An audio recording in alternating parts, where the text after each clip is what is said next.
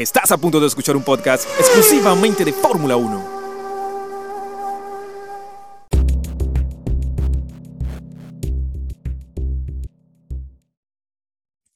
Episodio número 13 de Autódromo 1 Podcast. Hablemos de Fórmula 1, segunda temporada. Y hoy tenemos invitado, hoy tenemos un invitado eh, de lujo.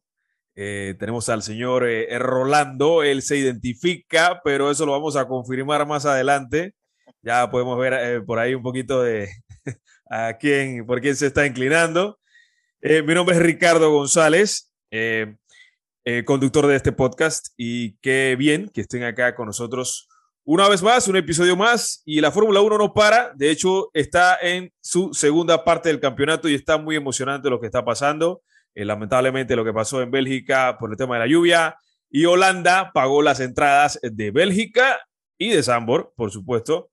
Y bueno, más adelante hablaremos de Holanda, hablaremos también de la salida de botas de Mercedes y llega al equipo de Alfa Romeo. Y también hablaremos de lo que está calientito. Hoy salió la noticia, Mercedes anuncia a Russell como compañero de equipo de Lewis Hamilton para la próxima temporada y de hecho Alfa Tauri también confirma la continuidad de Pierre Gasly y Yuki Tsunoda. Así que Rolando, ¿cómo estás? Bienvenido a Autódromo 1 Podcast. Cuéntame. Buenas noches. Buenas noches, Ricardo. Buenas noches. Buenas noches ante todo a todos los los que ven siempre ahí, siguen ahí el podcast. Estimado, en verdad que ha sido un fin de semana, estos fines de semana que han pasado, en verdad que ha sido algo extraordinario, aunque la primera mitad ahí con el gran premio de lo que es el trajo sus sabores amargos, otros que no, que sí, que si uno hubo carrera, qué pasó aquí, qué pasó lo otro. Claro. Ahí fuimos poco a poco entrando, bueno, ni hablar, como tú acabas de decir, lo que acaba de pasar ahorita ahí, el Gran Premio de Países Bajos, buena carrera, ahí vamos un poquito más adelante, vamos detallando poco a poco. Como acá de mencionar también, tenemos también Ajo. Dirán esto, Valtteri Bota no hizo caso, ¿sabes qué? Te me vas. Y bueno, con la firma ahora con la gente. Oye, eso, fue, eso fue una, así el buen panameño no hizo caso a la orden del, equipo Valtteri con, respecto a, respetar la vuelta rápida de Luis. Y obligó a Mercedes, obligó a Mercedes a, a entrar a pits que salió todo bien, porque fácil hubiese ocurrido un, error o algo, no sé, un cambio de gomas eh, o algún error que a veces hace Mercedes, eh, Mercedes en pits, imagínate. Bueno, y para finalizar el día de hoy, ya, pero vamos a empezar, pero para tocar los últimos temas, entonces también tenemos Russell. Esto ya se, ya, se tenía planeado. Sí, ya esto se veía venir. esto se venía venir. Ya tú estabas ya nada más era cosa de, del puntito al final de la firma, como se dice. Y bueno, como último tema que vamos a tocar hoy, como dijiste, Alfa Tauri. Así es.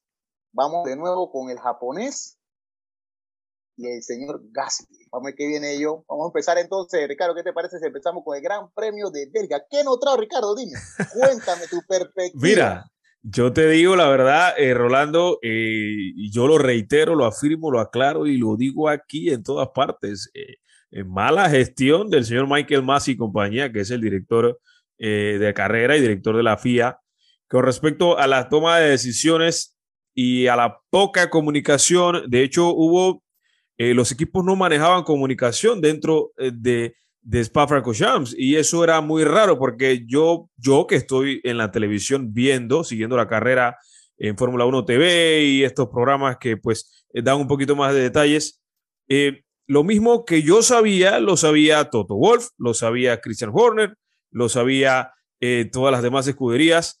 Y es lamentable, de hecho los periodistas que estaban ahí en, en Bélgica eh, también se quejaban mucho de la poca comunicación que existía con respecto a la dirección de carrera, que cada cinco minutos eh, eh, hacía un anuncio posponiendo la carrera, se reanuda en cinco minutos, cinco minutos, nos fuimos de cinco en cinco a casi cuatro horas o cuatro horas y pico, si no me equivoco, Rolando. Sí, sí, entonces eh, deja ese sabor amargo los fanáticos que estaban desde las 7 de la mañana en el, en el autódromo, la carrera empezaba a las 3, imagínate, la gente que no pudo entrar al autódromo por, los, por la lluvia, el enorme tranque que se formó a las afueras de Bélgica, a, a las afueras del circuito, ¿no? Y, y, eso, pues el único que sí veía todo bien, lógicamente, y eso lo podemos entender, era Max, porque va al frente, no tiene spray, eh, eh, pasa por ahí todo. De hecho, Fettel en clasificación eh, pedía bandera roja el sábado, luego vino el accidente de Lando Norris, eh, afortunadamente no pasó mayores. Digo, cosas como esta ya te avisaban a Michael Masi de lo que podía pasar o del escenario que podía presentarse el domingo en carrera. Y sabemos que las reglas están, sí, pero la toma de decisiones también influye muchísimo. En el reglamento, que yo sepa, no existe esperar eh, hasta que la lluvia pare, a esperar Sí, se gestiona la carrera, dependiendo del clima, ¿no? Pero eh, hay que tomar decisiones. Eh.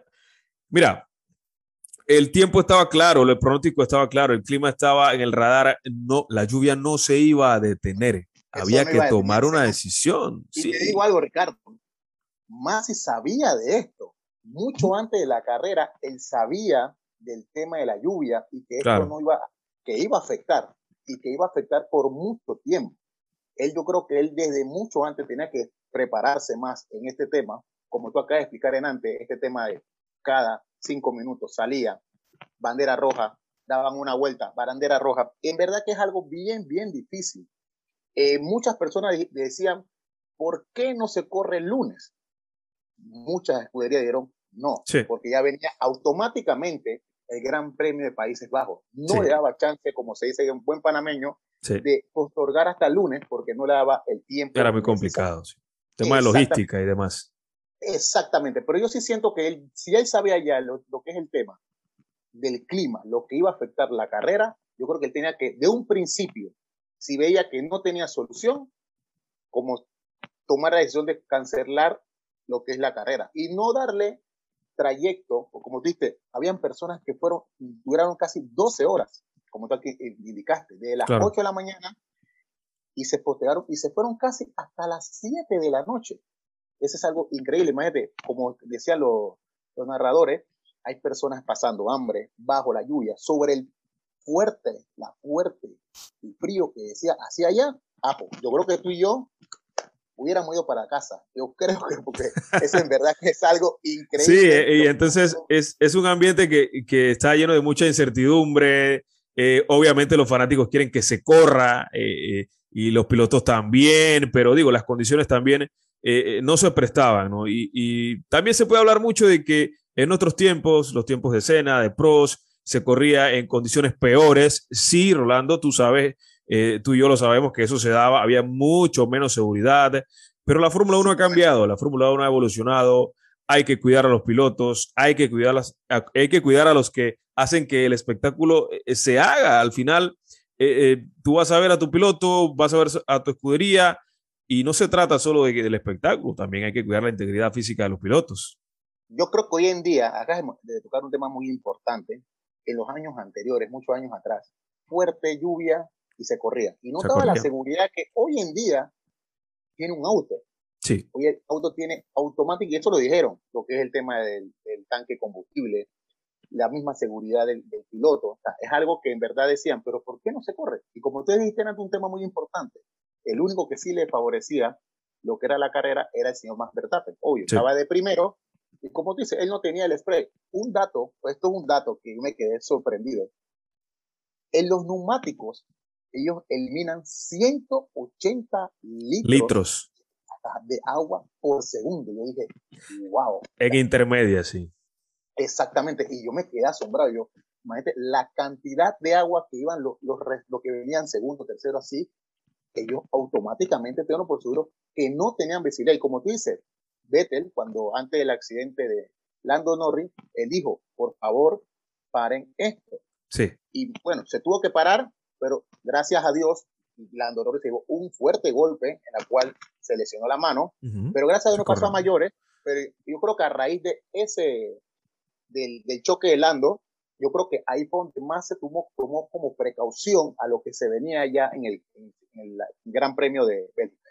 Sí, de hecho, la mayoría de los pilotos hacía mención de que la pista estaba complicada, había mucho aquaplaning, había, eh, no había eh, eh, trazado ideal para ni siquiera los intermedios, o sea, no, estaba complicado. Ahí, vemos el accidente de Checo antes de la, de la carrera, en la vuelta de, ni siquiera de formación, vuelta de calentamiento para colocar el auto en la parrilla y eh, ajustar datos de telemetría, calentar las gomas y demás. Imagínate. Eh, se fue Checo. En fin, al final pudo regresar mágicamente. Eso también creó un poco de dudas. Pero en fin, eh, Rolando, eh, Bélgica, nos vamos con un, con un sinsabor. Los fanáticos esperemos que le devuelvan algún dinerillo por ahí o por lo menos que se le den algunas entradas gratis a otras carreras, qué sé yo. Eso lo pidió más fue el señor Hamilton. Hamilton en las redes sociales sí puso lo que de decir, pidiendo a lo que es la organización del Gran Premio de Bélgica que al público que fue se le reconociera algo de la entrada, porque en verdad fue un, claro. decir, un sinsabor. O sea, aquí en verdad que no hubo una carrera que todo el mundo, como todos los domingos, siempre esperamos. Fue algo sin sabor, a decir que de la, uno despierto toda la mañana y nunca se corrió nada. ¿Cuántas vueltas vimos, Ricardo? ¿Cuántas vueltas vimos? Oficialmente se dieron tres vueltas. Oficialmente. Imagínate, detrás del safety car. Exactamente. Una locura, Rolando. Casi cinco horas, Rolando, vimos tres vueltas. Así que imagínate. Oye, de veras que ya para cerrar este tema de Bélgica, eh, fue un fin de semana negro. De hecho, también estuvo marcado por el asesinato de la eh, gerente general del circuito de Spa-Francorchamps. Eh, en un hecho lamentable, fue asesinada por su esposo en, una, en una, situación bastante pues, delicada aparentemente el señor pues la asesinó porque la encontró pues con un amante, ¿no? Pero bueno, eso es en materia ya que pasó, pues eh, que pesar a la familia y, nada. Cerramos Bélgica y ahora, Rolando, nos metemos en Sandboard. ¿Qué pasó en el Gran Premio de Países Bajos, la casa del señor Max Verstappen y Red Bull? Cuéntame, ¿cómo viste ese Gran Premio? Hey, Rolando, yo te dije en backstage, yo te dije, cuidadito que Red Bull está aplicando la misma técnica, han aprendido mucho de Mercedes y están copiando la misma línea. Ellos se están guardando lo mejor para el sábado y de hecho con fallas en el, en el, en el alerón para desplegar el sistema de RS. Aún así ganaron la quali y el domingo estaban volando en carrera. No, en verdad, Ricardo, que como te muchos días antes de lo que es el Gran Premio Holanda, yo te comentaba a ti, te decía tras te decía, no veo, yo no veo a la escudería que yo sigo, Red Bull, no la veía. en verdad que no veía por ningún lado a Red Bull en esta carrera. Estoy franco, no la veía. En las primeras prácticas no se dieron a entender, no se veían tampoco, pero es verdad que cuando fue en el tiempo de la quali, el Max Verstappen dijo, estoy en mi casa y yo tengo que demostrarle a mi afición que aquí hay un Así es. y en verdad demostró, demostró con un buen tiempo y, y, el buen tiempo de él lo puso en la primera vuelta, en la quali 3, sacó el tiempo. Salieron faltando, si no me equivoco, eran tres, tres, tres minutos y algo, que ya era, más cerraban con la última vuelta. Y él en la última curva fue que sacó el tiempo, porque de atrás vino Hamilton, y si no fuera por ese pequeño en la, en la última curva, Hamilton le puede haber sacado el tiempo. Sí, imagínate, ajá, sí. No, sí, sí, y, y, entonces en verdad que fue algo bien estrecho ese día, lo que Hamilton, si Max no en la última curva no agarra ese tiempo, Hamilton hubiera sido el líder de la cual y para la fue la gran carrera del día domingo. Pero bueno, como ya todos sabemos, Max llegó primero, Hamilton segundo y tercero el señor Bottas. O siempre esos son como los, las tres personas que usted normalmente siempre vemos ahí. En un gran premio, correcto. Exactamente. Aunque Bottas estaba, Bottas estaba eh, quedando fuera de, del espectáculo últimamente. ¿ah? Se estaba metiendo Checo, se estaba metiendo eh, Leclerc, Sainz, por ahí se metió el señor Esteban Ocon y de compañía, imagínate. Pero mira, eh, hablando de lo que dices del sábado en Quali, digo, eh, a nada, Hamilton de robar la pole a, Max, es verdad, 38 milésimas, imagínate, eso es nada literal. Y imagínate, eh, Hamilton hizo un tercer sector, eh, voló, bajó todos los tiempos en el tercer sector y no le alcanzó, aún así. Independientemente de que Max, como bien lo dijiste, Rolando, hizo una última parte del, del tercer sector bastante buena, y por eso pues creo que sacó la pole, abonado a que no pudo abrir DRS por problemas eh, técnicos en el sistema. Y con respecto al fin de semana de Red Bull, yo sí creo que era una pista eh, nueva. Eh, de hecho, se, hicieron trabajos nuevos. El asfalto, el asfalto está súper nuevo, literal. y muchos estaban con esa curiosidad, hubieron problemas eh, con monoplazas con el, eh, eh, la cantidad de aceite en el motor y por las inclinaciones del circuito, hubo problemas también por ahí en los tanques de gasolina, pasó con Mercedes, pasó con Aston Martin, que ambos manejan pues la misma motorización. Y, y, lo que te digo es que, que por, por lo menos Hamilton tuvo un buen fin de semana. Eh, eh, él lo sabe, Red Bull estaba volando, lo reconoció después eh, de la carrera. Y lo que yo te digo es que el circuito de Zambor, muy parecido a Hungría, la carga de dinámica iba a tope. De hecho, te pudiste percatar que equipos que normalmente no empujan bien en un gran premio estaban volando por, por la completa, porque todos ponían todo lo que tienen en el carro podían meterle todo el chéchere, toda la carga aerodinámica que podían, y por esa razón los monoplazas tenían ese alto rendimiento. Mira al señor George, George eh, Russell en Bélgica, el, el, la semana pasada, tuvo, un buen, tuvo una buena carrera aceptable en, en Holanda también. Y eh, Red Bull, carga aerodinámica, ellos vuelan. El mejor chasis de la parrilla lo tienen. Ferrari también se apoyó ahí. Y Mercedes le cuesta, pero aún así sacó debido al buen motor que tiene. Ricardo, lo que te iba a comentar, no sé si te percataste, la forma de la pista, totalmente diferente a toda la que tenemos hoy actualmente en todos los circuitos. Es única. O sea, yo no creo que si no me equivoco teníamos tenía más de 20 años que no se corría en este circuito. Más de 30, imagínate, 36 creo por allá imagínate la forma que los carros automáticamente se pegaban hacia puro tiempo de como, como, como uno viera la carrera de NASCAR. Era algo en verdad que increíble. Sí. Y yo decía, en verdad que esto era, es algo impresionante a nosotros, a las personas que siguen este deporte, en verdad. Claro. De lo que es la Fórmula 1 es algo impresionante porque yo me quedaba tan sorprendido como el carro era algo que yo me quedaba, wow. Y, y un, un, dato muy importante, en esa, esa, esa era las, si no me equivoco, la tercera curva, si no me equivoco, o segunda, eh, estaban tomando mucho también el, el, paso de la, de la cantidad de brisa que soplaba en esa área. Te percataste, hubo dos conductores. el viento estaba. el viento en esa área era bien fuerte. Y entonces Correcto. hubo dos conductores que perdieron. Casito, gracias a Dios, iba a un accidente, gracias a Dios no, no pasó. De hecho, en carrera, Fettel también hizo trompo que casi Valtteri se lo lleva por delante y perdió ahí. Exactamente, ahí perdió, pero en verdad que fue algo, eh, en verdad que muy, muy, muy impresionante en lo que es respecto a este, a esta, este circuito de Gran Premio de Países Bajos, como se le llama ahora. La afición, en verdad, es un 100 para esa afición.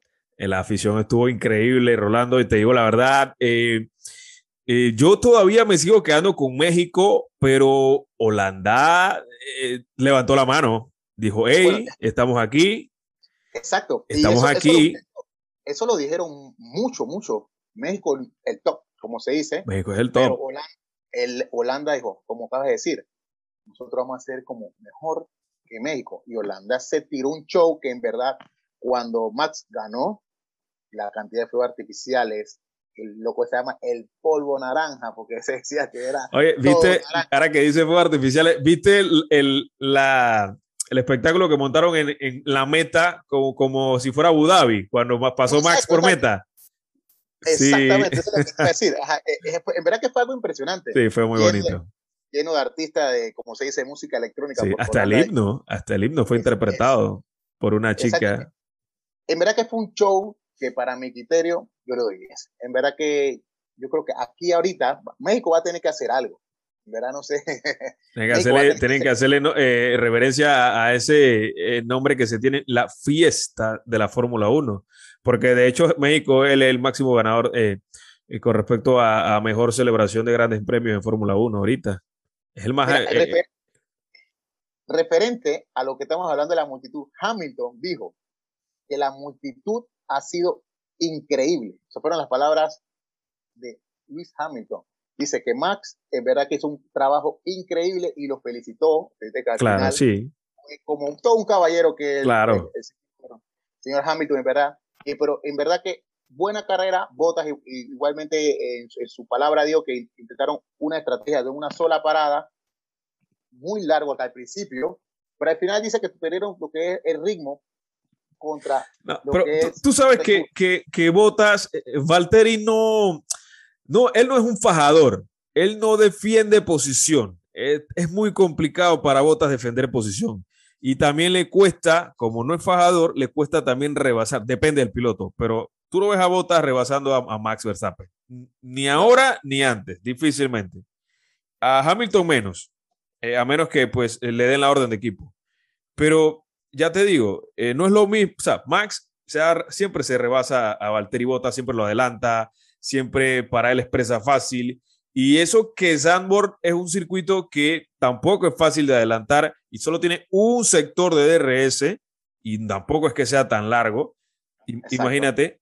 Y, ya te digo, le costó eh, a Bottas mantener la posición. Al final no pudo eh, aportar mucho a la estrategia del equipo. Max lo superó. Eh, Hamilton le llegó, pero aún así Red Bull estaba volando en Zandvoort. No sé, acá tomamos un tema. La pista, el circuito, como de decir, era bien difícil pasar. Sí. Y alguien que, bueno, alguien que en verdad, como se dice, rompió ese mito, fue el señor Checo Pérez. Checo. Exactamente. Muchos adelantamientos. Llegó, de octavo. ¿Y a dónde salió? Salió desde Pitts. Desde de Pitts, porque por el Salió desde de, Pitts. Exacto. Ajá, por el Pitts. Y llegó de octavo. Entonces, ahí, y, y, y Checo en, en la carrera decía, díganme, ¿quién sigue? Yo creo que estaba sí, sí. bien animado, estaba ese, bien ese audio, sí, claro, fue épico, en verdad. Eh, ¿Quién es el siguiente? No sé qué. ¿Quién es el siguiente? Dime quién es el siguiente. Decía así, en verdad que es algo impresionante, como el mexicano, porque quedó de octavo, pero wow, se pasó una cantidad de automóviles que en verdad yo creo que como te, era una pista bien difícil. Bien difícil.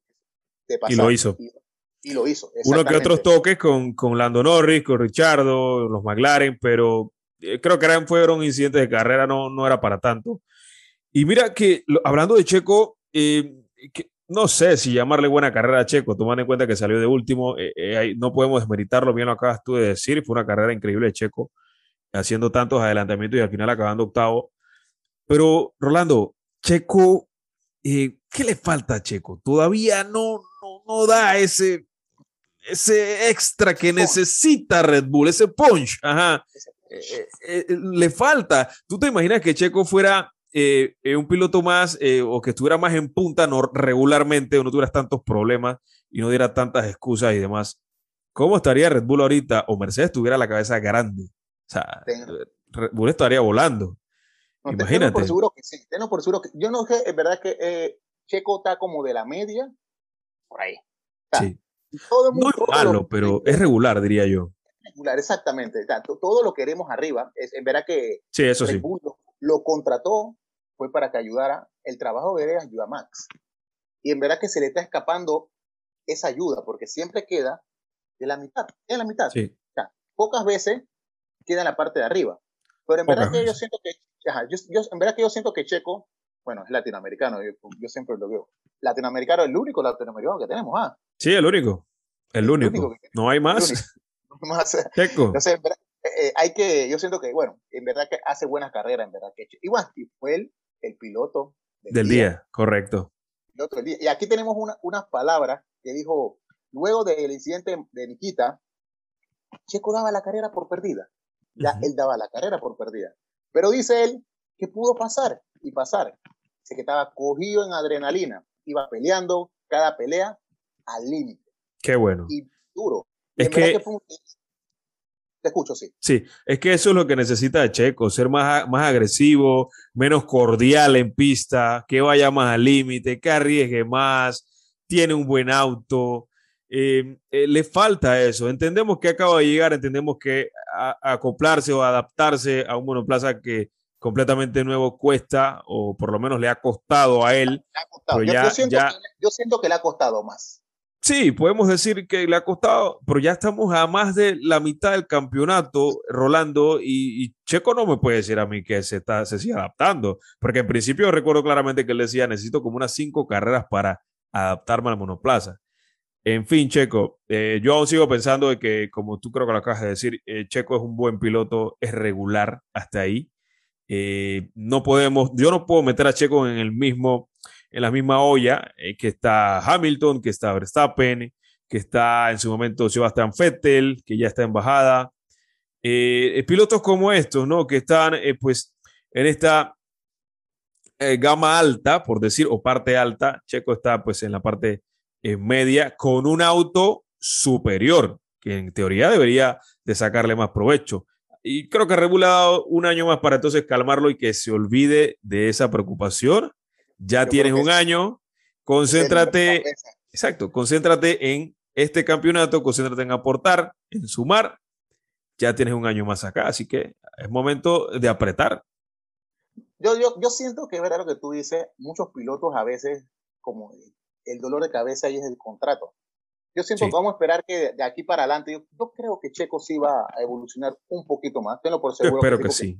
Sí, sí, porque ya va a estar más tranquilo ya, ya él sabe que ya tiene su contrato tranquilo en el 2022, él puede estar relajado, como se dice, y ya él va a dar mucho más paso. Yo, yo tengo por seguro que Checo Vamos a ver qué viene con este, en el circuito ahora que viene de... Uh, vamos, vamos para el templo del automovilismo. Imagínate. La casa del equipo de Maranello, el cabalino rampante. Ey, Ferrari, Ferrari, cuidadito, ¿ah? no lo veo candidatos en, su casa. Eh, Monza, Monza es un circuito súper rápido, es el más rápido con 360, más de 360 kilómetros por hora, alcanza esa trampa de velocidad, imagínate, es todo motor ese circuito. No, no, pero ah, Ferrari siempre en su casa saca la casta. Sí, pero Ferrari, eh, yo, lo, yo lo decía, creo, en el grupo hace poco que Ferrari había eh, montado, bueno, de hecho, Matías Binotto había conversado de que iban a hacer unas actualizaciones de motor y, y que iban, pues, a mejorar el rendimiento. Se notó en Hungría, eh, no, se, se notó en, en, parte de Hungría. Y en Bélgica no se vio. En Holanda creo que estuvieron ahí en las, en las prácticas libres. Eh, ahora, Monza nos va a revelar dónde está ubicado Ferrari ahorita con esas actualizaciones porque Monza es todo motor. Pero yo siento mucha mejoría en Ferrari en estas últimas carreras, en verdad. Sí, sí, en verdad ha mejorado ha ah, mejorado. Sé que hay gente decepcionada, ¿no? pero sí ha mejorado. Pero sí ha mejorado su nivel. El Leclerc llegó de quinto. Y lo que es Carlos Sainz, el español, séptimo. O sea, que ellos siempre están por ahí, pero yo siento que han mejorado mucho. Sí, eh, eh, eh, Carlos solamente perdió posición con, con Fernando Alonso y que Fernando está volando de nuevo y con un Alpine, imagínate. Pero lo que pasa con Ferrari es que la gente está acostumbrada y estamos acostumbrados, acostumbrados a que Ferrari esté peleando en la punta con Mercedes, que esté Red Bull de tercero y demás, pero eh, a Ferrari le ha costado la, mejor campaña, y tú lo sabes, Rolando, hasta eh, de Ferrari, creo que la última mejor campaña, creo que fue en 2018, 19 con Leclerc, eh, que estuvo bien hasta ahí y que fue la salida de, de Fettel pero la mejor, mejor que yo recuerdo y top, Sebastián Vettel en 2018 que peleó campeonato con Hamilton. Pero Ferrari eh, tiene que seguir trabajando. Vamos a ver cómo le va. Vamos a ver cómo le va en el, precio, en el gran premio, como tú le acabas de decir. Es su casa, yo tengo que ver la casta de que por qué se llama Ferrari ese automóvil. Así es. Oye, eh, van a estar los tifosis a reventar ese templo del automovilismo, como se le conoce al circuito internacional de Monza, ubicado en la, ciudad de Monza casualmente. Eh, bueno, eh, Gran Premio Holanda, lo reiteramos, Rolando, como bien nos dijiste al principio, ganó el señor Max Verstappen por más de 20 segundos al señor Lewis Hamilton, eh, porque Hamilton tuvo que parar ojo a cumplir con cambio de gomas para poder entonces eh, llevarse la vuelta rápida de carrera que le había, que le había quitado su compañero de equipo por desobedecer órdenes. Rolando, ¿cómo tuviste ese tema de botas? Eh, ya él sabía que se iba para Alfa Romeo y quería como eh, ese plan de rebeldía, que ya me voy, hago lo que me da la gana. ¿Cómo lo viste?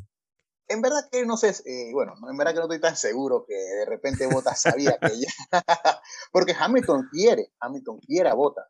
Sí. Bueno, lastimosamente ya se Hamilton lo pidió y él quería Botas.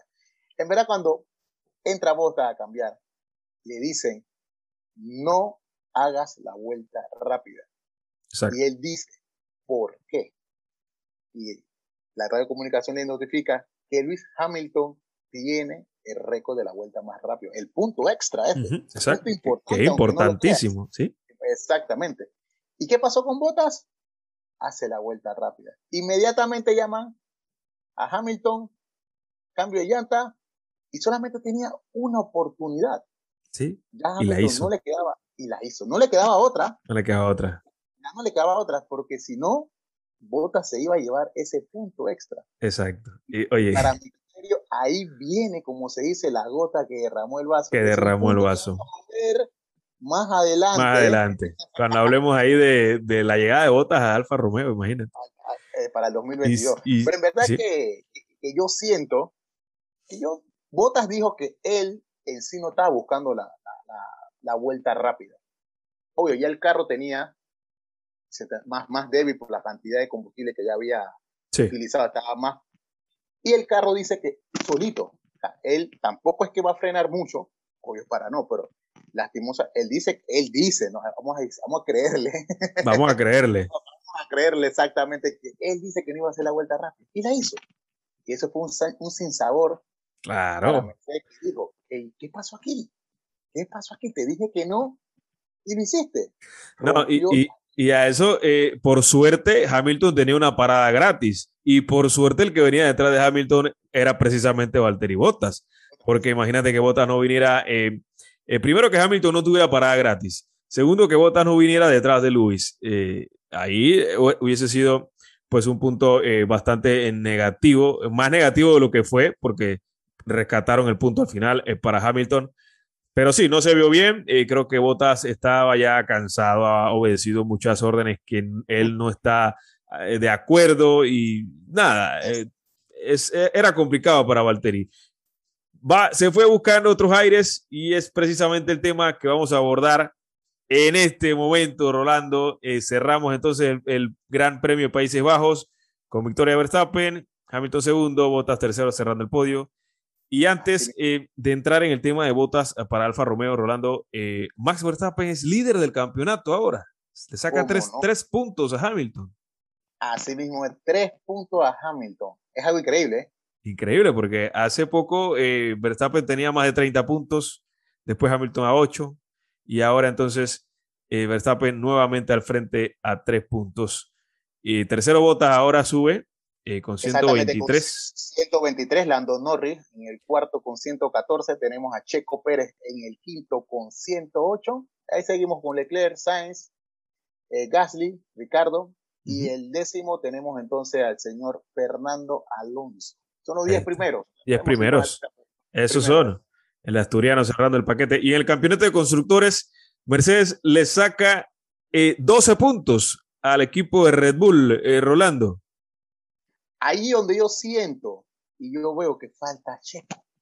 Sí, el aporte de Checo es importante. Exactamente. Tenemos a Mercedes de primer lugar con 344.5, después tenemos a Red Bull con 332.5, Ferrari con 181.5, McLaren, Alpine, Alfa Tauri, Aston Martin, William, Alfa Romeo y sin punto todavía la gente de Haas. No, hace tiene una temporada para el olvido. Y, recuerda que la, la, cosa no anda muy bien entre Mazepin y Mick Schumacher. ¿ah? Se habla por ahí que Mick Schumacher quiere abandonar el equipo antes de que acabe la temporada, cosa que yo dudo mucho. El señor Steiner eh, no creo que lo permita. Ellos tienen que acabar sí o sí. Y Mazepin, que desde antes de arrancar el campeonato eh, no la ha pasado bien. No sé si continúa en Fórmula 1. Eh, no se ha sentado, no ha demostrado, independientemente de que esté, pues en un equipo que no esté eh, pues para pelear nada este año, eh, está complicado para Mazepin.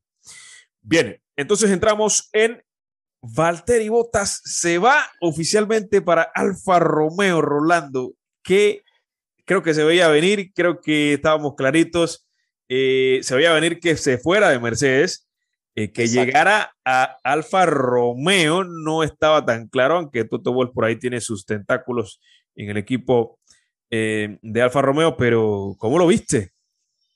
En verdad que es algo muy importante. Todos sabíamos que Valtteri Bottas, ya tenemos claro, 2021 se cerraba el ciclo, como dice, con Mercedes. En sí no sabíamos para qué equipo iba. Esa era la gran duda que teníamos mucho. ¿Para dónde va Valtteri Bottas? ¿Para qué equipo va Valtteri Bottas? Y el día de hoy se da a relucir Valtteri Bottas, increíble, en Alfa Romeo. Siento que más por la salida ya del veterano, el gran veterano de mil batallas, campeón mundial, Kimi Raikkonen. Kimi Raikkonen, claro. Exactamente. Ya la salida ya en verdad que muchos años, tiene casi 40, 41 si no me equivoco. Sí. Kimi, en verdad que es un veterano de las mil batallas. Kimi está desde 2001, 2012 en Fórmula 1, imagínate, con Sauber. Eh, eh, bueno, Alfa Romeo viene, eh, era Sauber, sí, Alfa Romeo. Imagínate, hace muchos años, Kimi, campeón del mundo es 2007. ¿Qué te digo? Kimi fue grande. en verdad que no teníamos conocimiento para dónde iba Valtteri Bottas. Y el día de hoy, en, verdad que sale el nuevo piloto de Alfa Romeo Racing, el finlandés. Bueno, de hecho, eh, Valtteri creo que en GP2 o GP1, eh, no, GP2, eh, corría para el señor Bauer, eh, eh que es el propietario de Alfa Romeo también. Y ya lo conoce, eh, lo tuvo en sus filas desde muy joven, ahora vuelve pues a lo que en principio fue eh, su casa, eh, Valtteri pues su planta a otro finlandés, a su compatriota, Kimi Raikkonen, y bueno, Valtteri es un piloto, yo diría que cumple, Rolando, que cumple con la necesidad del equipo, lo demostró con Mercedes, estuvo ahí cuando tenía que estar, ganó algunas carreras, sumó eh, algunos podios. O sea, él en Mercedes le sirvió como para llenar un palmarés que probablemente en otro equipo no iba a tener. No sé si iba a conseguir victorias en Fórmula 1 si no hubiese llegado a Mercedes. Eh, afortunadamente llegó, eh, lo disfrutó, por momentos quería ser ese piloto que podía luchar contra Luis pero para luchar contra Lewis Hamilton, eh, por lo menos dentro del equipo, primero tienes que estar eh, física, mental y psicológicamente preparado. Eso lo sabemos, si no pregúntenle a Fernando Alonso, pregúntenle a Jenson Button, pregúntenle a Nico Rosberg, que fue la última víctima psicológica del señor Hamilton. Es una mezcla de cosas, aparte rendimiento en pista. Y, eh, digo, estaba con esa atmósfera eh, en Mercedes de que él quería ser eh, importante, quería ese campeonato, lo intentó, lo buscó, pero creo que la parte importante era aceptar su rol, que no era ser pues el, el, piloto pues o figura de la escudería. lo entendió al final y creo que le ha dado mejores resultados de los que él hubiese esperado en su momento.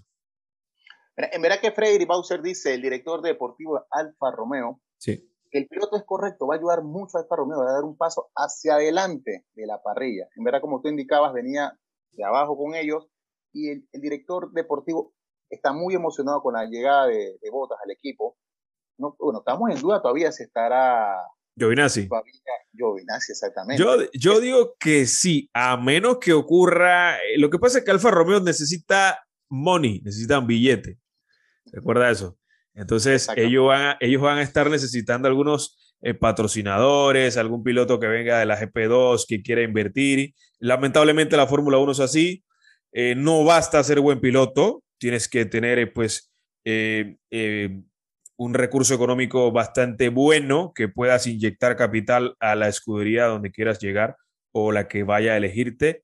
Eh, casos que podemos rescatar o descartar con respecto a ese tema. El único que yo conozco hasta la fecha es el caso eh, de Hamilton. El caso eh, de cuando Ron Dennis en su momento lo firma y lo ayuda en su carrera hacia la Fórmula 1, que Hamilton no tenía, económicamente hablando, cómo llegar a un equipo de Fórmula 1. Y por otro lado, Checo, Checo, que Carlos Sim, todos sabemos que patrocina gran parte o ha patrocinado gran parte de su carrera. Y pues eh, hasta ahí, eh, por el momento Giovinazzi se mantiene hasta nuevo aviso. Y a mí me parece que Antonio Giovinazzi es un piloto que pues, tiene buenas cualidades, eh, ha demostrado ser regular, está cumpliendo con lo que tiene, está trabajando con lo que hay en Alfa Romeo. Y sacarlo, para mí, no sería una opción. Yo le daría la oportunidad junto a Valtteri, que creo que pueden hacer una buena representación para el equipo. Acaba de mencionar un tema muy importante de Antonio Giovinazzi. de, él, él, si no me equivoco, él partió de los Gran Premios de Holanda de qué? De cuarto, quinto. Eh, no, él entró en el top ten y acabó, no recuerdo qué acabó Giovinazzi, eh, pero sí tuvo un buen desempeño en Bélgica y en Holanda también. No, sí, por eso te digo que en Holanda sé que él hizo un buen desempeño y es verdad que eso le ayudó a ayudar mucho a él, teniendo atrás de él, o adelante, mejor dicho, a una persona de mucha experiencia como es Valtteri Bottas. Exacto. Valtteri Bottas, una persona, viene, de cómo se dice, de la mejor, una de las mejores escuelas de Fórmula 1, como es la gente de Mercedes. Sí. eso sí es verdad.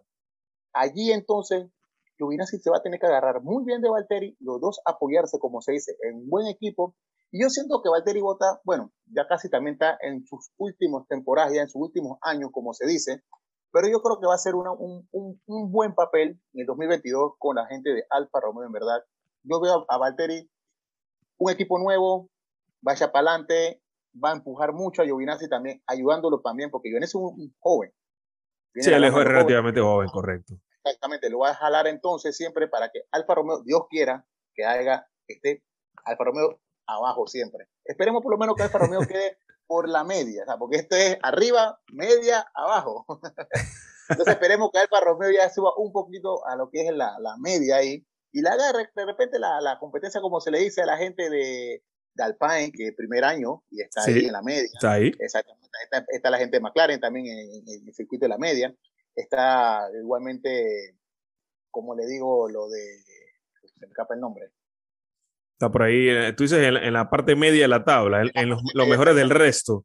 Está Aston, Martin, está Aston Martin, está Alfa Tauri, está Alpine, está por ahí, eh, bueno, no sé si McLaren, McLaren ya está peleando un poquito más arriba. Creo que McLaren y Ferrari están peleando eh, quién es o quién será el mejor del resto. Pero sí, y, lo de Botas nos alegra, esperemos que le vaya bien en Alfa Romeo. creo que su tiempo de vida o su etapa en Mercedes ya pues eh, caducó, ya se veía venir. Eh, recordemos cuando Russell suplantó a Hamilton el año pasado en el Gran Premio de Sakir y, cuando Hamilton eh, dio positivo por COVID. Russell demostró de que estaba hecho, es un piloto junior de Mercedes, él está en Mercedes desde, hace mucho tiempo, de hecho él está en calidad de préstamo pilotando para Williams y demás, pero ya te digo, Russell eh, ha demostrado muchísimo y precisamente, ahora que hablo del señor eh, George Russell, pasamos a hablar de él. Eh, Rolando, porque este, se ríe Rolando. Porque antes, de pasar vale, vale. adelante. Vamos a tomarlo, vamos, aquí tengo unos datitos. Claro, claro, adelante. por supuesto. que empezó en el 2013, clasificó en la general al final de número 17. 2000 14 de cuarto, imagínate. Segundo con Williams. Ajá, con Williams. Y llegando de cuarto. Ahí pasamos al 2015, quinto, 2016, octavo, y en el 2017 es como que se pone fuerte, llegando de tercero. 2018 tenemos quinto, 2019 segundo, y este año ya estaba de segundo. para que veas cómo poco a poco fue evolucionando para más. Yo creo que para ya cerrar este capítulo de Valtteri Bottas, ya con la nueva contratación con Aston Martin para el 2022, yo veo muy bien a Valtteri. No sé tú, pero yo creo que pero, va a ser Pero lo, lo, ves eh, bien cerrando el campeonato o bien llegando a Alfa Romeo?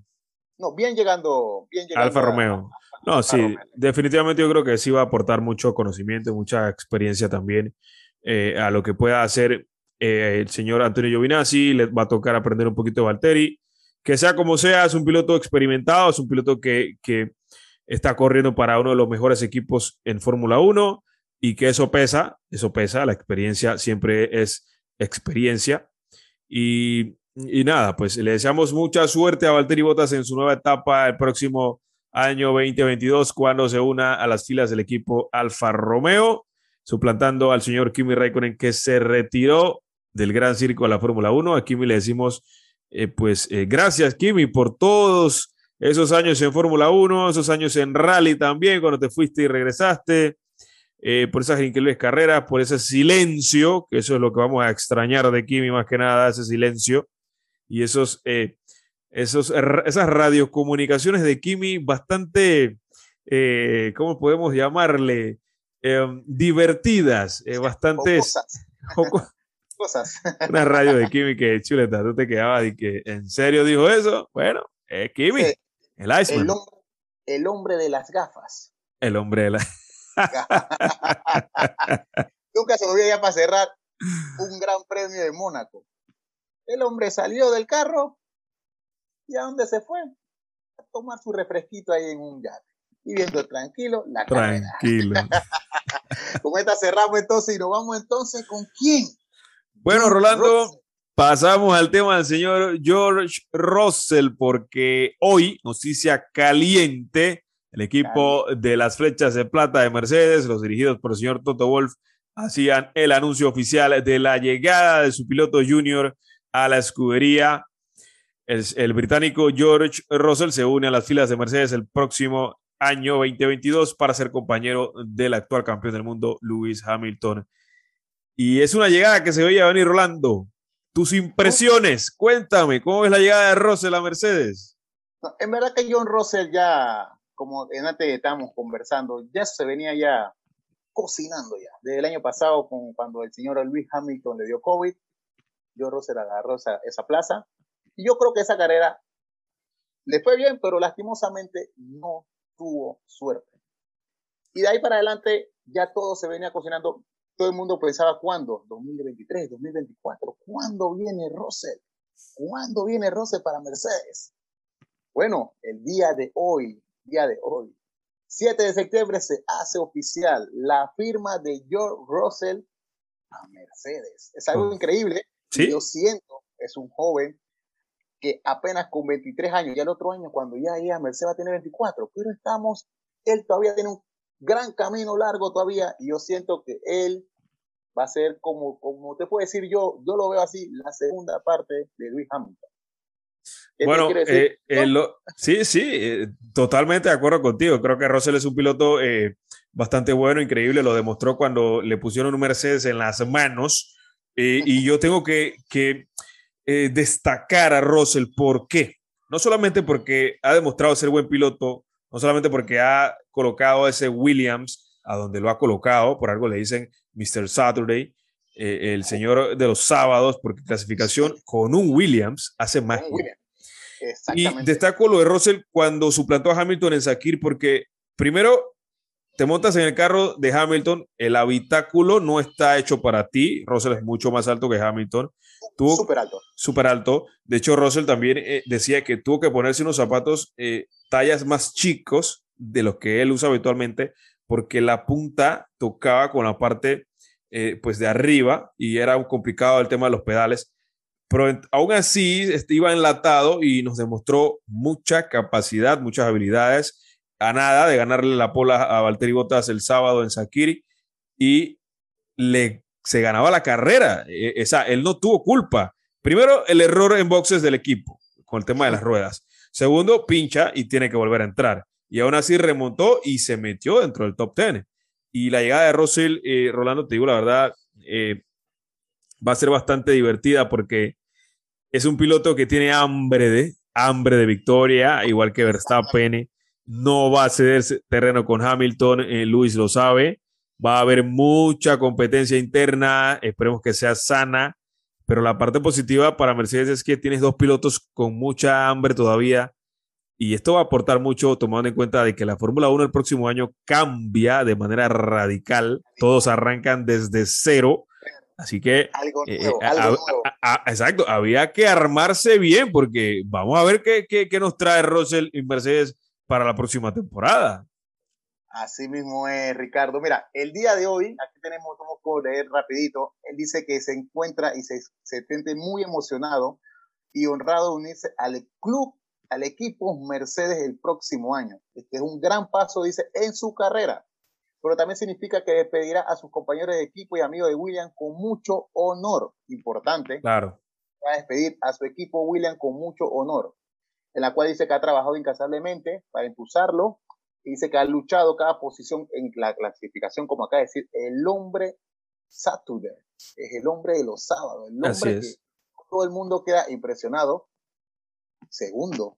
¿Te acuerdas que clasificó de segundo? Sí, estaba volando en Bélgica con asfalto mojado. Y yo decía, Russell, wow, o sea, increíble, Russell. y él tenía la pole. Si no fuera tenía la, pole. La última oportunidad de Max en el Gran Premio de Bélgica, yo Russell primera vez iba a salir en la pole. Pero bueno, agarró por lo menos un segundo lugar y en verdad que Russell, ahora con la llegada, ahora en el 2022, a Mercedes, en verdad, wow, ese equipo se va a transformar, es algo sumamente increíble, un equipo que en verdad se va a esforzar mucho, con dos grandes pilotos, Hamilton, Mercedes. Ahí yo, creo que tú me digas, Ricardo, para ver cómo tú lo ves. Valtteri Bottas, como se dice, era el cuidador de Hamilton. ¿Cómo tú ves ahora que va a estar Russell y Hamilton? ¿Quién cuidará a quién? Mira, ¿eh? yo, yo no creo, buena pregunta, sí. Yo no creo que Russell sea escudero de Hamilton. Yo lo veo así. Eh, y Hamilton de Russell mucho menos. Ya te digo, eh, ahí lo que va a pasar es una competencia y espero que sea sana. Toto Wolf ya ha tenido estos escenarios. pasó con Nico Rosberg por más de tres años. Rosberg con Hamilton no era nada fácil y estaba, estaba el señor Peter Bonington también, eh, Bono, que es el ingeniero de carrera eh, de Luis, que decía que eh, trabajar con Luis era increíble y trabajar, tuvo sus roces también, Bono, con el ingeniero de carrera de Nico Rosberg, que ahorita se me escapa el nombre. Y no sé si recuerdas a Paddy Lowe, que cuando estaba con, con Mercedes, que después pasó a Williams, Paddy Lowe también decía que la dupla de Rosberg-Hamilton en Mercedes era positiva para el equipo, pero no sabía qué tan positiva era para cada uno de ellos, porque ambos querían ser protagonistas. Y esto es lo que te da cuando tienes dos pilotos que impulsan a todo. Y, por otro lado, mira, por ejemplo, comparamos a Red Bull con Mercedes. Imagínate, Red Bull tiene a Checo y a Max. Checo no empuja lo que empuja Max. Es una realidad. Entonces, del otro lado tienes, vas a tener a Hamilton y a George Russell que van a empujar a, a todos ambos. Y ya te digo, esto es muy positivo para el equipo. Pero eh, respondiendo a tu pregunta, Rolando, yo no creo que Russell llegue como escudero. Russell va a pelear, llega con hambre de victoria, llega con hambre de podios, llega con hambre de hacer su historia y llega con hambre, ¿por qué no?, de luchar por un primer título mundial en la máxima categoría. Bueno, es verdad, como tú dices, no va a ser escudero.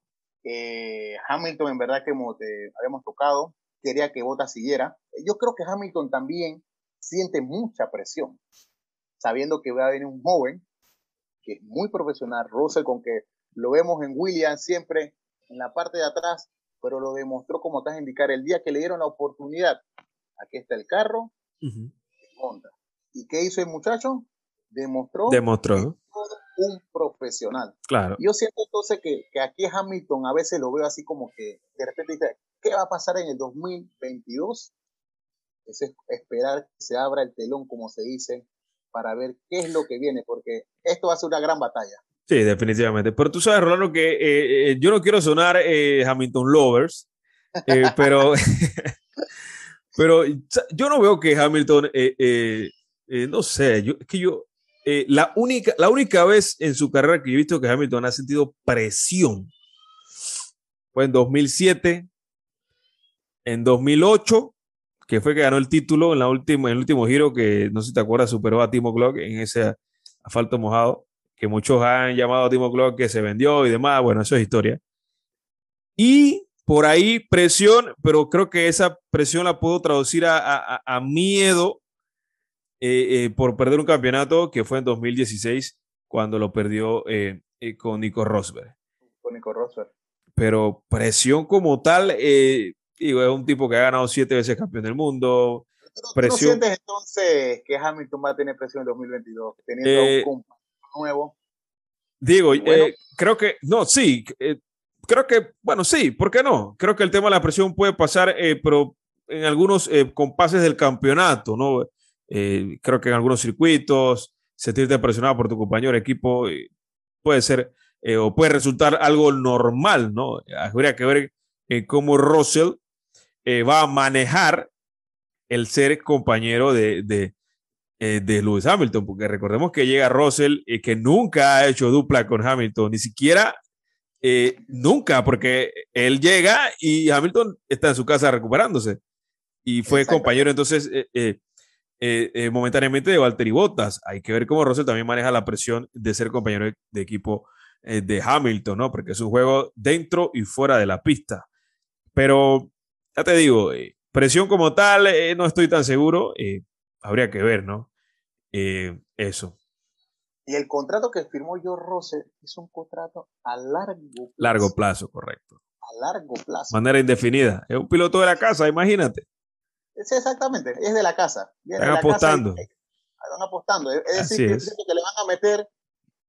Todos buscan, Mercedes busca que Hamilton este año rompa el récord que tiene Max Schumacher. Porque Pero si no lo logra, porque Max está haciendo la vida imposible este año. Y si no el otro año, el otro año es como tirar, como se dice, una moneda al aire. Va a estar más complicado. Todos llegan a ciegas. Exactamente, todos van a llegar a ciegas y va a ser bien complicado. O es ahora o prepara.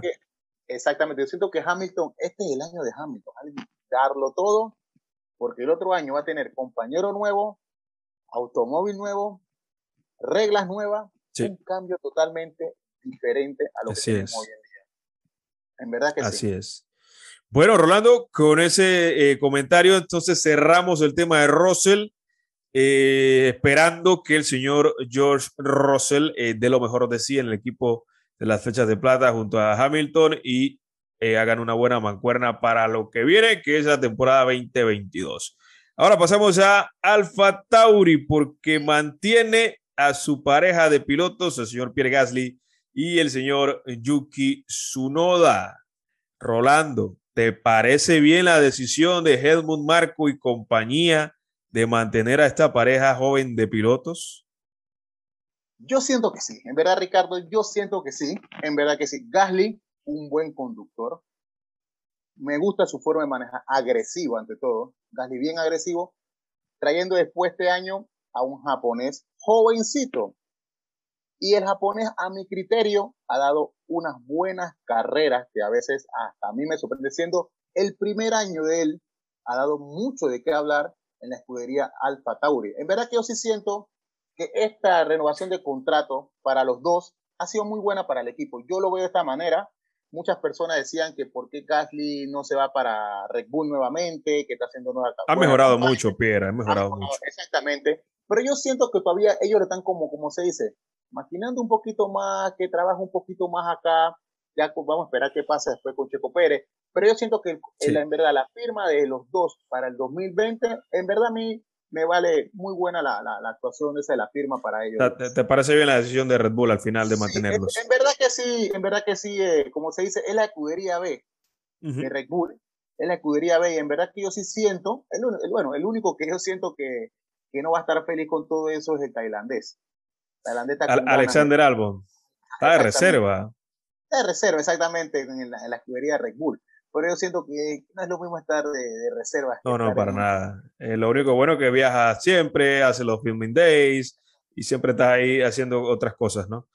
Pero sí, eh, bueno, es muy positivo lo que dices. Yo creo que también eh, estoy de acuerdo en que, bueno, Yuki Tsunoda, aparte de que es novato en Fórmula 1, como bien lo dijiste, ha demostrado algunos flachazos eh, de buena conducción, de buen rendimiento. No ha sido el mejor año para él, ha tenido uno que otros eh, eh, tropezones en algunos circuitos, pero no ha sido malo, pero tampoco ha sido bueno su primer año en Fórmula 1 y, eso ya entonces habría que poner una balanza. lo, han tomado la decisión de mantenerlo, creo que sí, se lo ha ganado, creo que puede dar más por supuesto, tiene mucho potencial. Y con respecto a Pierre, eh, no sé si Pierre Gasly eh, hubiese sido la opción de Red Bull eh, en vez de Checo para el otro año, pero creo que como lo, lo, que acabas de decir también es muy válido porque al final Checo ya es un piloto regular. Pierre ha demostrado que ha mejorado mucho desde su salida de Red Bull el año pasado con Alfa Tauri le fue bien, este año le está yendo mucho mejor, con un par de victorias. Eh, digo, con victoria en, Italia, hay par de podios en, Brasil, también hizo podio en Hungría. Y nada, Pierre, eh, eh, en Azerbaiyán, miento, eh, con, cuando ganó Checo. Y creo que a Pierre ha evolucionado bastante. Sí, ha evolucionado bastante, sí. Ha evolucionado bastante y mantenerlo es buena idea, es la mejor opción, no dejarlo ir y esperar a ver cómo le va a Checo, como decías también, el próximo año en 2022, porque recordemos que Checo también fue eh, eh, contratado por un año más nuevamente. Así que a ver qué pasa en 2023. Pierre Gasly dice el día de hoy cuando se, se dio el acuerdo de otro año más, eh, estoy muy contento de seguir corriendo con la escudería Alfa Tauri durante esta temporada de la Fórmula 1, especialmente después de ver el progreso que hemos hecho como equipo, desde que me uní por primera vez en el 2017. El, el señor Tsunoda, japonés, está igualmente emocionado de seguir con la escudería durante la segunda temporada.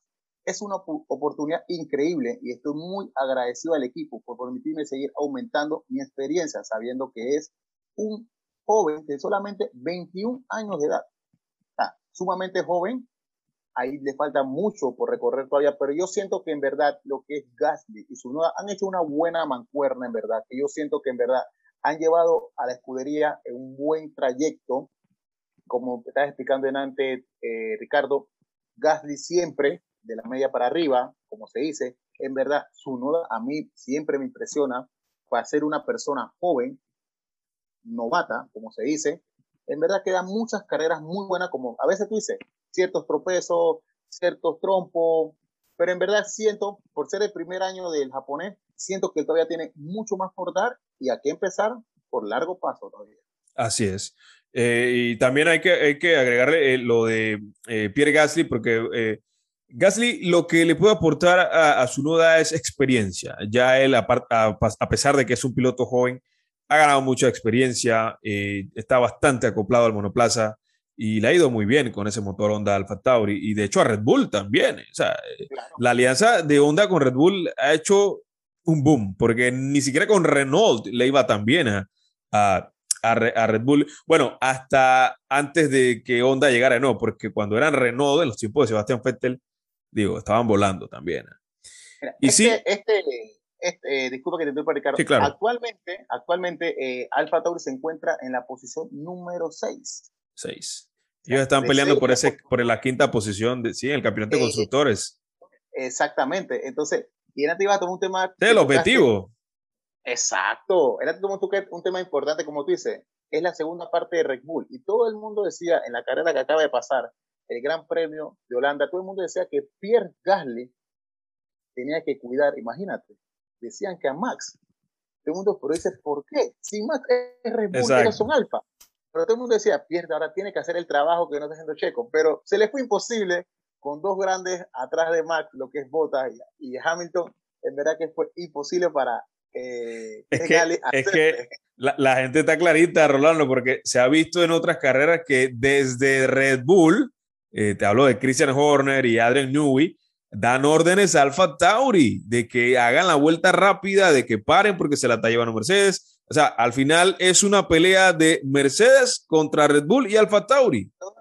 Hay que, sí, hay que verlo así, porque cuando Checo no responde, está Pierre Gasly. Y lo contrario, o sea, eh, es para ayudar a Max, más que nada. Entonces, imagínate, eh, Toto Wolf tiene la cabeza grande este año, ¿no? aunque ellos digan que están pensando en el 2022 y están preparando el auto y demás, no, no, no, ellos están este año y están, no están lejos eh, de la pelea y no van a soltar o no se van a rendir tan fácilmente, ¿eh? independientemente del gran trabajo que está haciendo eh, Christian Horner y compañía. Ahora, Rolando, cerramos este tema, estamos de acuerdo, buena decisión de Alfa Tauri mantener a sus dos jóvenes pilotos un año más eh, yo creo que sí. Eh, ahora, ¿qué va a pasar en el Gran Premio de Italia este fin de semana, Rolando? Porque adivina, tenemos Sprint Qualifying. tenemos el segundo, sprint, del año. Imagínate. Ahora, hay, hay, hay personas que no están de acuerdo, pero bueno. Sí, exacto, eso es lo que iba a comentar. Hay quienes no les gusta el formato, eh, personalmente, a mí me gusta, pero lo único que no me gusta de este formato, Rolando, Me parece bastante atractivo y bastante divertido. El formato me gusta. Pero lo único que no me gusta es que la quali del viernes no sea la que te da la posición en parrilla el domingo. Eso no me gusta. no me gusta eso y no me gusta mucho menos de que el sprint race te dé la, clasificación eh, para la parrilla el domingo. Eso es lo que no me parece. Yo creo que estoy de acuerdo contigo, porque yo creo que la quali es más para qué posición tú vas a salir. Claro. Y acá es al revés. Acá la quali te vas a qué posición vas a salir para el sprint. Exacto. Y, el sprint te da. quedas el sprint, Ajá. vas a salir en la carrera. Exacto. En verdad que no es algo muy. Eso no me gusta. Yo creo que hubiese sido más bonito que la quali te dé sprint y te dé entonces también la carrera el domingo. Eso ha sido genial. Y, lo, y, y, la otra parte negativa también que hay que tomar en cuenta cuando hay fin de semana de, de sprint race es que las prácticas libres eh, son súper eh, rápidas. O sea, una hora son bastante reducidas son muy cortas, son más cortas y, los pilotos tienen menos, menos sensaciones y menos eh, datos del circuito, aunque ya lo conozcan, pero eh, sabes, cada año es diferente, eh, los monoplazas cambian y demás, y habría que ver cómo está Monza este año, ¿no? Es decir, que este viernes tenemos, como se dice, de una vez carne como se dice. Este viernes tenemos práctica, libre 1, clasificación de una vez. Sábado 2, a la candela. Sí, le da la carne sobre la parrilla inmediata. Eso es lo bueno. Eso, es lo, bueno. por eso me gusta el formato. Lo único bueno, la, la, la cual esa. A partir del viernes ya tenemos la carne en el asador, ya todo el mundo metido en la Fórmula 1 con el Gran Premio de Italia, lo que se viene. Exactamente, hacemos eso. va a estar buena, va a estar buena esa carrera. Rolando, tus pronósticos para esta carrera. Quiero que me des tu podio del Gran Premio de Italia. Ojo, la clasificación y sprint no, no, no me parece tan, tan. Pero bueno, aunque el sprint te da puntos, ojo. Exactamente. 3, 2 y 1. 3, 2 y 1. Así que. Eh, te da. Te da puntos. Yo digo eh, dar pronósticos del domingo porque eh, mi pronóstico del, del domingo va a ser el mismo que el sprint, lo que, lógicamente, para mí. Pero ¿cómo tú ves la carrera el domingo? Dame tu podio para el domingo. Pronóstico. Empiezo. Primer lugar. Oh, espérate, espérate, espérate, espérate, espérate. No, no, no, no puede ser. Esto no puede ser. Yo soy, yo soy, sincero y claro. Ok, está bien. Es una pista, que los Mercedes, pues una pista rápida, favorece. le favorece. Vamos a ver con que este año Red Bull ha tenido muchos cambios en su motor. Sí. Vamos a ver qué pasa. Ese motor Honda está potente. Exacto. Yo siento Luis Hamilton primero, Max segundo y el tercero, ajo. Ese sí, no siento a dudas? No, sí, tengo dudas, tengo dudas. Cuidado ¿A quién pones ahí? ahí? A un Lando Norris, mira. Oh, McLaren. Sí, exacto. Es una, un, bueno, sé, un Lando Norris por ahí, o por qué no, un Leclerc también puede ser. Entre uno de esos dos, entre uno de esos dos. Ok, entonces te quedas con Hamilton ganando la carrera, Verstappen segundo y tercero, Norris o Leclerc. Exactamente. Ok. Así mismo. Bueno, yo. Bueno, sencillo, clarito. Ganando la carrera, Hamilton. No fácil, ojo. Bastante disputada. Segundo, Max. Tengo mis dudas ahí porque Red Bull a mí no me va a engañar. Yo sé que ellos andan muy bien. Ese motor Honda está muy potente. Lo ha demostrado en circuitos que en teoría eran Mercedes y Red Bull ha ido a fondo. Eh, Verstappen segundo y tercero sí me voy con Valtteri Bottas porque eh, creo que eh, no sé Checo, no sé Checo me deja, aunque eh, iba a poner a Checo, pero al final creo que Valtteri ha pasado la página y con esta garantía de que continúa en Fórmula 1 porque también estaba a duda su salida y la no continuidad, dentro de la máxima categoría. Y creo que esto también le da calma a Valtteri, lo decía Toto Wolf también, él se siente tranquilo porque independientemente de que se vaya de Mercedes, eh, está tranquilo porque Valtteri se mantiene en el Fórmula 1, ahora con Alfa Romeo. Creo que Valtteri está tranquilo y va a dar un espectáculo eh, mejor a partir de ahora. Entonces, Hamilton, Verstappen y Botas. Cuidado con Checo. Cuidado con Checo, pero no, no lo meto en el, en el, en el podio. todo, todo depende cómo termine en el sprint Checo. Sí, porque Checo, no sé, Checo te hace una buena quali, la daña en el sprint. Eh, eh, no sé, Checo, no sé. Es impredecible. Al final, muchas excusas. Vamos, a esperar qué pasa. Vamos a esperar qué pasa. Pero en verdad, bueno, ya tenemos, Ricardo. Bueno, pegamos dos, Hamilton y Max. Uno, dos. Uno, dos. citamos entonces. ahí, ahí, está la duda. Mi persona puso, bueno, yo me voy más por Leclerc. Vamos a poner, vamos a poner más por Leclerc. ¿Te decidiste por Leclerc? Sí, más por Leclerc. Una no, no. que está en casa no quieres problema con los tifosi, eso es. como está en casa, los Ferrari en su casa es algo muy, muy impresionante. Ellos ahí donde sacan la casta. Esperemos que sea así. Monza va a ser el termómetro de ellos para ver cómo andan esas actualizaciones que trajeron para la segunda eh, parte del campeonato. Y bueno, Rolando, con este tema finalizamos este episodio. A Rolando le decimos muchas gracias. Pero Rolando, tengo cinco preguntitas. Ahí, relámpago, relámpago rapidito. Las preguntas calientes. Las preguntas calientitas ahí son unas que ahí tenemos en, en, en Autódromo, unos podcasts. Mira, yo te voy a mencionar un deporte y tú me dices el, el primer referente que se te viene a la mente con ese deporte. Con piloto. No, no, no, no. Deportes varios. Es una pregunta, eh, pues, eh, que abarca todos los deportes. Vale. Si yo te hablo de fútbol, ¿quién te viene a la mente? Cristiano. Cristiano Ronaldo, ahí está. Fórmula 1. Max. Max, espérate, espérate, Rolando. ¿Estás seguro, Rolando? Tú eres un man que ve Fórmula 1 hace años. No, yo sé. ¿Seguro, Max? Schumacher también. Schumacher. Ah, es, la persona que tiene récord. Entonces, ¿Te quedas con Max o te quedas con Schumacher? No, vamos con Schumacher que tiene más trayectoria, el hombre de los récords. el hombre de los récords. El hombre de los récords. Bueno, de algunos ya. Algunos, sí, porque ya Hamilton viene recortando. Viene recortando. Béisbol. Mariano Rivera. Mariano Rivera. NFL. Ajo. Joe Montana. Joe Montana, wow. 49er de San Francisco. Full 49er. Full 49er. y por último, baloncesto.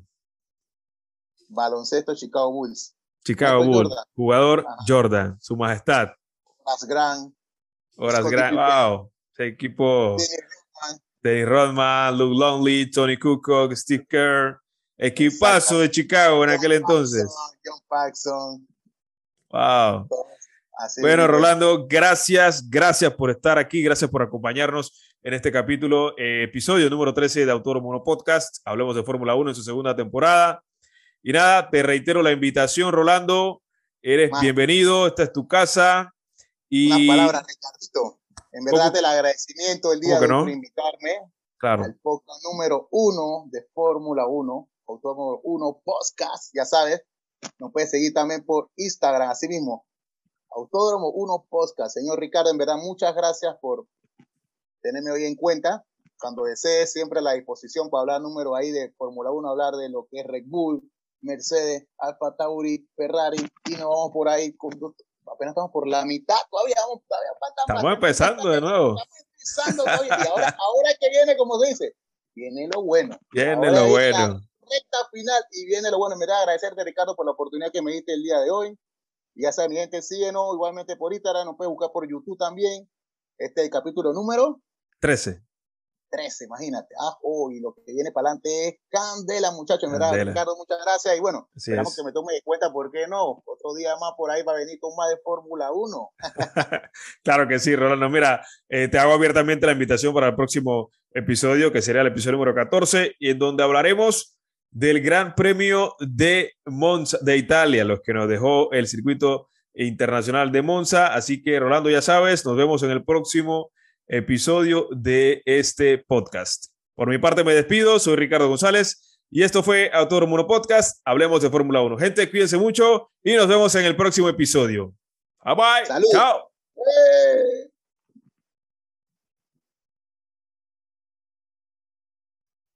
Acabas de escuchar el podcast de Autódromo 1. Sintoniza todos los episodios de Autódromo 1 en tu plataforma favorita para escuchar podcast. Esta es una producción de Ricardo González. Recuerda visitarnos en Instagram, Facebook, Twitter y YouTube como Autódromo 1. Nos escuchamos en el próximo episodio.